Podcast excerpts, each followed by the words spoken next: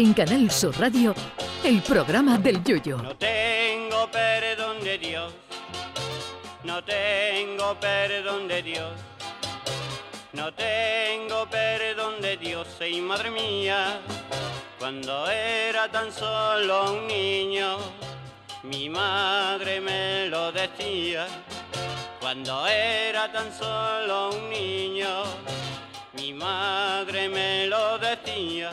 Sin lugar a dudas, el paro es una de las más terribles lacras que afecta a la población española en general y a la andaluza en particular. Son muchos los españoles y andaluces que desde hace mucho tiempo se han tenido que buscar las papas en otras poblaciones y algunos se han visto obligados a emigrar.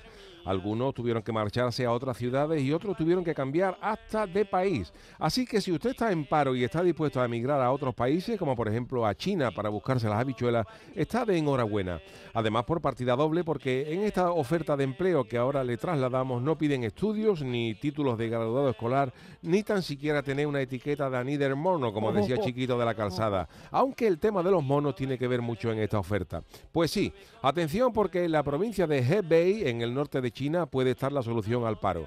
En esa localidad hay una leyenda que llaman la leyenda del rey mono, Sun Wukong, un mono nacido de una piedra que adquiere poderes sobrenaturales de un maestro de artes marciales. Y no será, si sé, por, no será porque estamos en carnaval y la gente ya está pensando en su disfraz para el sábado por la noche, los chinos están buscando a alguien que se disfrace de mono para este evento y están dispuestos a pagarle unos 850 euros al mes. A cambio deberá pasar un ratito al día en una cueva al pie de la montaña y será alimentado por los turistas. Ojo que el salario puede parecer poco, pero en China el salario medio es de unos 230 euros al mes pero aquí más de salario medio, estamos hablando de salario a medio, que era el mono de Marco.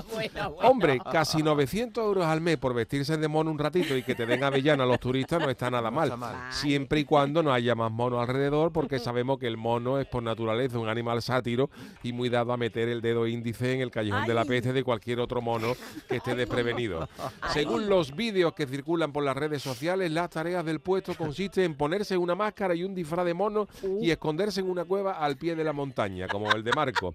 Una parte fundamental del trabajo consiste en aceptar los tentempié que te ofrecen los niños visitantes. Manzanas, fideos e inevitablemente montones y montones de plátano. Pero para vuestra tranquilidad, el director del proyecto ha dicho que los actores no tienen por qué comerse allí todos los plátanos y que incluso se los pueden guardar para compartirlos con sus compañeros después de su turno. 800 euros al mes y plátanos gratis para por lo menos 80 años no es para pensárselo mucho.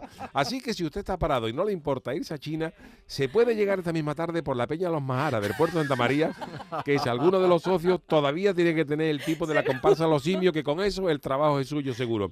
Si los del puerto no están dispuestos y disponibles, busque el teléfono de algún componente de la, de la chirigota Los Monos Sinvergüenza de Juan Pose, primer premio del año 80, que seguro que eso tampoco falla. Yo porque tengo programa de radio Tres Niños, que si no me iba para China. Total, si ya me he vestido de carnaval con dos cuernos, lo de vestirse de mono es gloria bendita, que no. Ay, mi velero, velero mío. Canal Sur Radio. Llévame contigo a la orilla. El programa del Yoyo.